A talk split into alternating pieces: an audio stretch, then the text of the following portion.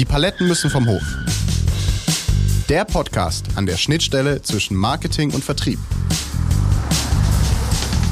Ich sehe einen zunehmenden Abstimmungsbedarf zwischen Vertrieb und Marketing. Also ich glaube, wer es nicht schafft, diese Silos zu überwinden, wird nicht auf Dauer existieren können.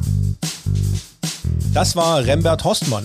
Er lernt Marketing und Sales an der Cologne Business School, war Vertriebschef bei unter anderem ThyssenKrupp Elevator und Fiege Logistik und ist mein Gesprächspartner bei dieser ersten Sendung des Podcasts Die Paletten müssen vom Hof. Der Titel weist schon deutlich die Richtung. Es geht ums Verkaufen, ums bessere Verkaufen, um das bessere Verkaufen durch das bessere Zusammenwirken von Marketing und Vertrieb. Und um dieses Thema umfassend zu beleuchten, lade ich mir immer wieder Gesprächspartner ein, Vertriebsexperten, Marketing-Experten, Frauen, Männer, die Erfahrung und Expertise in diesen Bereichen vorweisen können und die, das ist mir besonders wichtig, an der Schnittstelle zwischen Marketing und Vertrieb arbeiten. Dort hapert es nämlich noch. Dort wird unheimlich viel Kraft und Energie und Geld verschleudert. Wie es besser geht, was man besser machen kann, das gibt es in diesem Podcast zu hören und das weiß auch mein heutiger Studiogast Rembert Horstmann. Ja, Michael, herzlichen Dank für die Einladung. Bin gerne nach Stuttgart gekommen. Ja, Rembert, zunächst mal ein kleiner Hinweis am Rande für unsere Hörer. Wir beide sind per Du, wir kennen uns seit über zehn Jahren. Nicht, dass sich mancher denkt, was ist denn das für ein kumpelhafter Ton hier in diesem Podcast?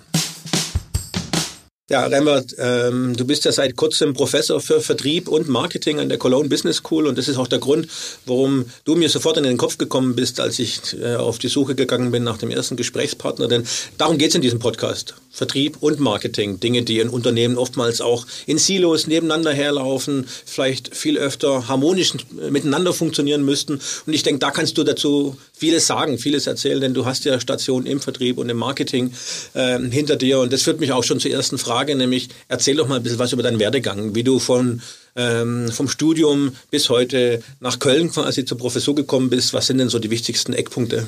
Für mich war eigentlich relativ klar nach dem Studium, der Weg geht in die Beratung, in die konzeptionelle Arbeit. Das hat mir sehr viel Spaß gemacht und äh, das habe ich dann auch getan. Und irgendwann merkt man natürlich auch, dass, äh, dass viele, viele Stunden in der Beratung gearbeitet werden. Und irgendwann wird man Vater, dann sagt man auch, vielleicht will man mal pro Stunde mehr verdienen und dann geht man den Weg in die Industrie. Das habe ich damals auch getan zu Krupp, bin damals Leiter der internen Beratung geworden habe das vier Jahre lang gemacht, habe mir den Konzern international von A bis Z angeschaut, sehr spannend und bin dann eigentlich erst in die operative Verantwortung gegangen als Marketingchef für den Edelstahlbereich und später als Marketingchef für den ähm, für den Aufzugsbereich. Da haben wir uns ja dann damals da auch haben kennengelernt. Wir uns genau. kennengelernt. Das war das war auch der erste Ansatzpunkt. Wie gesagt, natürlich Produkt Produktbereich ist immer ein Thema. Und ähm, was natürlich spannend ist, das haben wir damals auch schon gesehen bei den Produkten, ist, dass natürlich immer mehr die Dienstleistungen um das Produkt herum, sage ich jetzt mal, wichtiger werden, auch im Vertrieb, auch im Marketing. Und das hat mich dann dazu bewogen, eigentlich letztendlich nochmal komplett in die Dienstleistungsbereich hineinzugehen, dann auch noch in ein Familienunternehmen, in die Logistik, zu Fiege.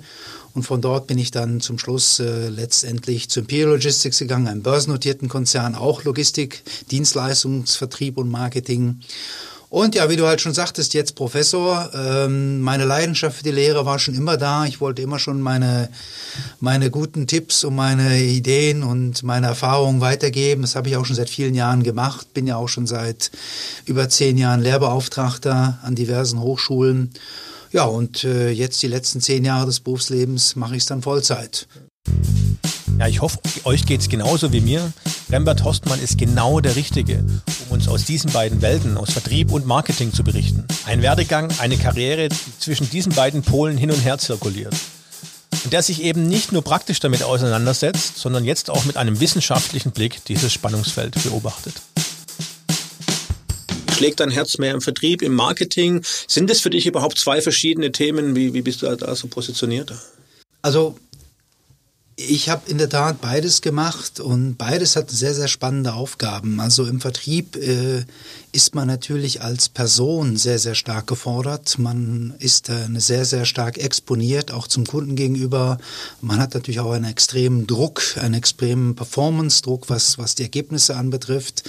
Im Marketing hat man vielleicht etwas mehr konzeptionelle Freiheit, etwas mehr kreative Freiheit Wobei natürlich dort der Performance-Druck auch ständig wächst. Ne? Also nicht nach dem Motto, wenn man etwas nicht misst, äh, wenn man eine Million Euro ausgibt für eine Messe, die eine Woche dauert, dann muss man danach schon rechtfertigen, was ist ja. dabei rausgekommen. Wie, also, wie, wie ist das? Ähm du sagst gerade, dieser Performance-Druck im Vertrieb, der ist ja meistens auch sehr kurzfristig in, in börsennotierten Unternehmen, manchmal sogar quartalsmäßig die Marketing-Kennziffern sind ja oftmals etwas langfristigere. Ist das ein Konflikt? Wie, wie löst man das auf? Passt das zusammen? Ähm, oder äh, ist das ein größeres Problem, dass wir eigentlich so da zwei verschiedene Zieldimensionen haben? Ja, also die Zieldimensionen sind in der Tat unterschiedlich. Der, der Vertrieb wird natürlich wesentlich kurzfristiger gesteuert. Das ist richtig. Andererseits äh, sollte es natürlich das Marketing und da kommen wir sicherlich nachher nochmal drauf. Vielfach ist das Marketing natürlich leider nur eine Marketingkommunikation. Ne? Also wird sehr, sehr stark für die kommunikative Seite des Marketings genutzt und in der Regel weniger für die konzeptionelle, also mit welchen Produkten gehe ich auf Märkte, Märkte, mit welchen, mit welchen Zielsetzungen. Also diese ganze strategisch-konzeptionelle Seite wird meistens im Marketing nicht abgedeckt. Ne? Und äh, das ist, probiert natürlich dann meistens die Geschäftsführung, der Vorstand, der strategische Stab in irgendeiner Weise diese Lücke zu füllen. Aber in der Regel sollte sie eigentlich in Gemeinschaftsarbeit zwischen Vertrieb und Marketing erfolgen. Mhm. Und das passiert meistens nicht. Gut, per Lehrbuch ist ja Vertrieb sogar ein Teil äh, des Marketings, wenn man wenn man so ja, will. Gut, ne? es wäre das eine P, äh, äh, der der vier Ps, wenn man ja. so will. Äh, das ist richtig, ja. ja. Kurze Kontrollfrage. Wer da draußen kennt eigentlich die vier Ps, die vier zentralen Bereiche im Marketing? Es sind Preispolitik, Produktpolitik, Distributionspolitik und die Kommunikationspolitik. Ihr merkt, im Deutschen sind es gar keine 4P, sondern PPDK. Im Englischen passt es dann aber wieder mit den 4 Ps, nämlich Price, Product, Place und last but not least Promotion der Kommunikationspolitik. Jetzt aber weiter im Interview mit Rembert Horstmann. Produkt und Dienstleistung, gibt es da Unterschiede? War das für dich ein großer Sprung von dem Produktvertrieb dann in die Dienstleistung, in dem Fall in die Logistikdienstleistung äh, umzusatteln? Also es, das, das war sicherlich eine andere Welt, äh, das ist sicherlich richtig, wobei man dazu sagen muss, dass heutzutage wird kaum noch ein Produkt ohne Dienstleistung verkauft. Also wenn man den, den Aufzug verkauft per se, ähm, das reicht nicht. Man muss dementsprechend gleich den Servicevertrag mitverkaufen. Man muss entsprechende Modernisierungsmodule mitverkaufen. Man muss letztendlich Schulungsmodule mitverkaufen. Äh, es ist, äh, es ist nicht mehr so, dass es einen reinen, reinen Produktvertrieb gibt. Also auch in der Wissenschaft gibt, man, gibt es teilweise schon Kollegen, die so weit gehen und sagen, es gibt den reinen Produktvertrieb und reinen Produktmarketing gar nicht mehr. Also dann doch gar nicht so weit auseinander, wie das vielleicht äh, äh scheint, wenn man die zwei Begriffe. Nein, also ich sage mal so, beim, bei, den, bei den Produkten ist es, ist es, ist es, Inhalts, ist es inhaltlich reichhaltiger, weil man, sage ich mal, ein Produkt und eine Dienstleistung vermarktet. Mhm. Bei der Dienstleistung an sich äh, ist natürlich die Herausforderung, dass man natürlich ganz anders äh, agieren muss, weil man ja kein Produkt zum Anfassen hat. Es ist einfach, wenn man ein Produkt zum Anfassen hat und sagt, ich habe ein gutes Produkt, das kannst du testen und darüber hinaus kann ich dir auch noch gute Dienstleistungen anbieten. Das ist natürlich bei einem guten Produkt, ist man natürlich sehr glaubwürdig. Was ist denn der Schlüssel zu Erfolg bei Dienstleistungsvertrieb oder Dienstleistungsmarketing? Das ist, das ist letztendlich das Vertrauen in die Marke. Ne? Und das Vertrauen in die Marke bildet sich natürlich durch vier Bereiche. Und zwar einerseits natürlich ganz klar durch die Performance. Ne? Man muss entsprechend die Leistung erbringen. Zweitens die Berechenbarkeit. Man muss berechenbar sein. Drittens das Wohlwollen, das Wohlwollen dem Kunden gegenüber. Und letztendlich die Integrität. Habe ich ein Wertesystem, nach dem ich arbeite? Das sind letztendlich die vier Komponenten, die das Vertrauen zu einer Marke aufbauen. Also bei Dienstleistungs beim Dienstleistungsvertrieb und Dienstleistungsmarketing äh, ist eigentlich das ganze Thema Markenführung wesentlich anspruchsvoller und wesentlich äh, wichtiger als im Produktvertrieb. Wenn ich die richtig verstehe, heißt das ja sogar, dass im Dienstleistungssektor die Verknüpfung und Marketing von Marketing und äh, Vertrieb noch viel, viel wichtiger ist. Absolut.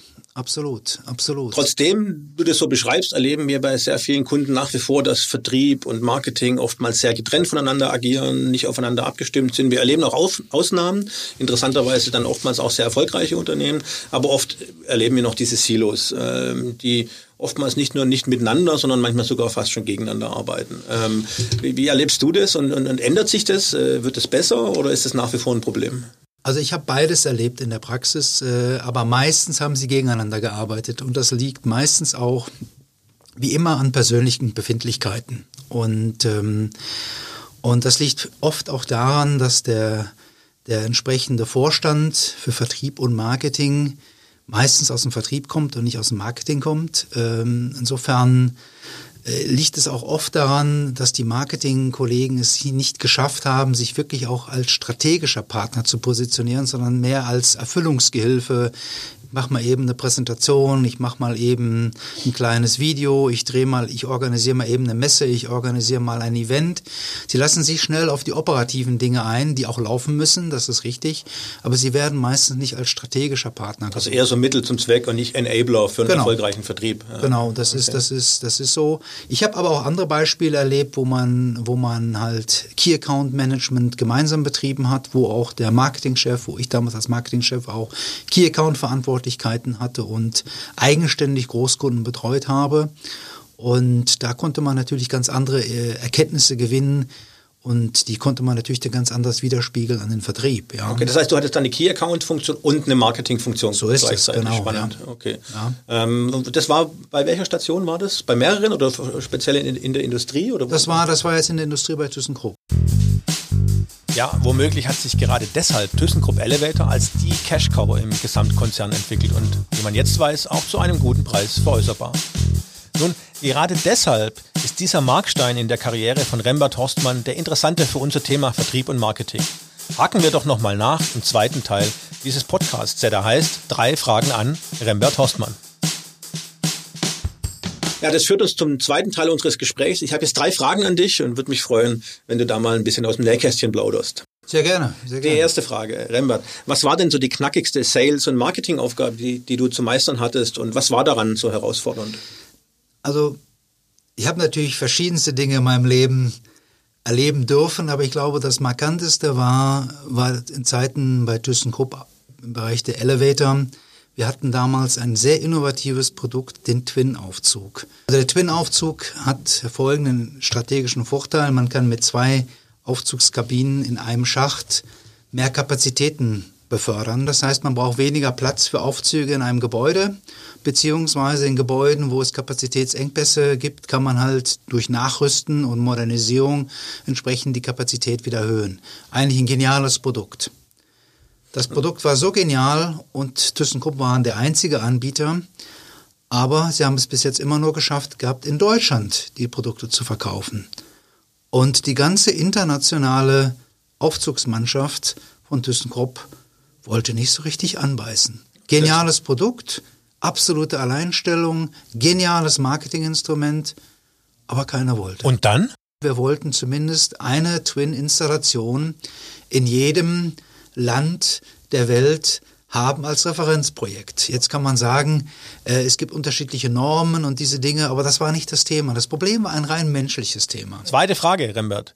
Wie hast du denn die Aufgabe erfolgreich gelöst? Die Amerikaner wollten kein deutsches Produkt. Ja, sie sagen, warum soll ich jetzt meine amerikanischen Produkte vernachlässigen und deutsche Produkte verkaufen? Ja, ähm, da bringt mir nichts. Ich muss erstmal meine eigene Fabrik auslasten. Ja, also im Prinzip, äh, und im Prinzip gab es in den entsprechenden Ländern niemanden, der sich das Thema auf die Fahne geschrieben hat. Und ich glaube, dass das, das Spannende und ich glaube, die Lösung war einfach, dass man sagt, man macht einen Mr. Twin weltweit. Und äh, das war letztendlich dann meine Aufgabe als Marketingchef. Ich bin letztendlich weltweit rumgereist und habe dieses Produkt intern sowie extern vermarktet, also und dafür sichergestellt und die Leute entsprechend ähm, geschult und die Leute entsprechend auch informiert, dass sie den entsprechenden Backup, auch den technischen Backup aus Deutschland bekommen, dass es also kein Risiko gibt, ein entsprechendes Produkt auch in ihrem Land zu verkaufen. Das hat dann dazu geführt natürlich, dass es in, in, in, in nicht sofort, aber natürlich im Zahn von zwei, drei Jahren natürlich letztendlich in allen Kontinenten entsprechend Referenzprojekte da waren. Gut, jetzt kann man sagen, Vermarktung von Innovationen ist natürlich immer sehr schwierig, wenn man als einziges Unternehmen äh, diese Technologie anbieten kann. Wenn jemand natürlich ein Projekt ausschreibt und diese Technologie reinschreibt, dann hat er keine Ausschreibung. Ne? Das, das ist ein bisschen das Problem. Aber letztendlich äh, hat sich die, diese Technologie dann doch sukzessive durchgesetzt. Ja, und ich glaube, das war sicherlich die Herausforderung, die, die menschlichen Hürden, die menschlichen Hürden innerhalb einer Organisation zu überbrücken. Das heißt, dann warst du ja quasi so das personifizierte Marketinginstrument, also gleichzeitig irgendwie der Präsenter und der Protagonist, der dieses Produkt vorgestellt und in die, in die Länder gebracht hat, gleichzeitig aber auch eine Key-Account-Rolle gespielt hast. Genau. Also eigentlich ein Musterbeispiel für Sales-Campaigning oder für jemanden, der quasi in diesen zwei Welten zu Hause ist und die auf diese genau. wirklich besondere Art und Weise kombiniert. Wirklich eine tolle Idee, ja, die mir in dem Fall nur einmal so untergekommen ist, nämlich damals, als dieses Produkt eingeführt wurde. Sehr, sehr spannend. Die dritte Frage. Was glaubst du, ist die größte Herausforderung für das Duo Marketing und Sales in den kommenden Jahren in der nächsten Zukunft? Also ich glaube, dass die, die Aufgaben zwischen Vertrieb und Marketing sehr stark verschmelzen werden. Also wenn man so sieht, den klassischen Vertriebsinnendienst, der so quasi Lead Generation macht, äh, Vorbereitung von Terminen, Vorbereitung von Märkten, das Ganze wird natürlich sehr stark auch durch das ganze Thema Inbound-Marketing substituiert. Also ich glaube, dass die Digitalisierung gewisse Aufgaben im Vertrieb äh, letztendlich ins Marketing äh, rüberspült. Ja, und äh, ich glaube auch, dass sehr, sehr viele neue Tools im Marketing kommen werden, also digitale Tools, mit denen man sich das Leben erleichtern kann. Und ich sehe, ich sehe ein zunehmenden Abstimmungsbedarf zwischen Vertrieb und Marketing. Also ich glaube, wer es nicht schafft, diese Silos zu überwinden, sei es, dass es menschliche Hürden gibt oder wie auch immer, äh, wird nicht auf Dauer existieren können. Also ich glaube, Vertrieb und Marketing kann nur Hand in Hand arbeiten, ansonsten ist es, ist es äh, nicht von Erfolg gekrönt. Super. Ich denke, das ist ein tolles Schlusswort. An dieser Stelle vielen, vielen Dank für das Gespräch. Hat mir sehr viel Spaß gemacht. Ich denke, das war ein toller Auftakt für die Podcast-Serie. Das war's jetzt auch schon mit der ersten Folge unseres Podcasts. Die Paletten müssen vom Hof. Die Kernbotschaft: Vertrieb passiert nicht einfach. Vertrieb kann man strategisch angehen und aufstellen. Wenn man dann noch die Silos aufbricht und in wirklich engem Schulterschluss mit dem Marketing zusammenarbeitet, lässt sich eine ganz neue Dynamik entfalten. Und dann klappt es auch besser mit den Paletten, die vom Hof müssen. Danke nochmal an dieser Stelle an Rembert Horstmann, Mehr Infos zu diesem Podcast finden Sie auch unter www.palettenvomhof.de. In der nächsten Folge geht es um den Vertrieb und das Marketing im Pharmabereich. Bis dann und tschüss, Ihr Michael Frank. Die Paletten müssen vom Hof ist eine Podcast-Produktion der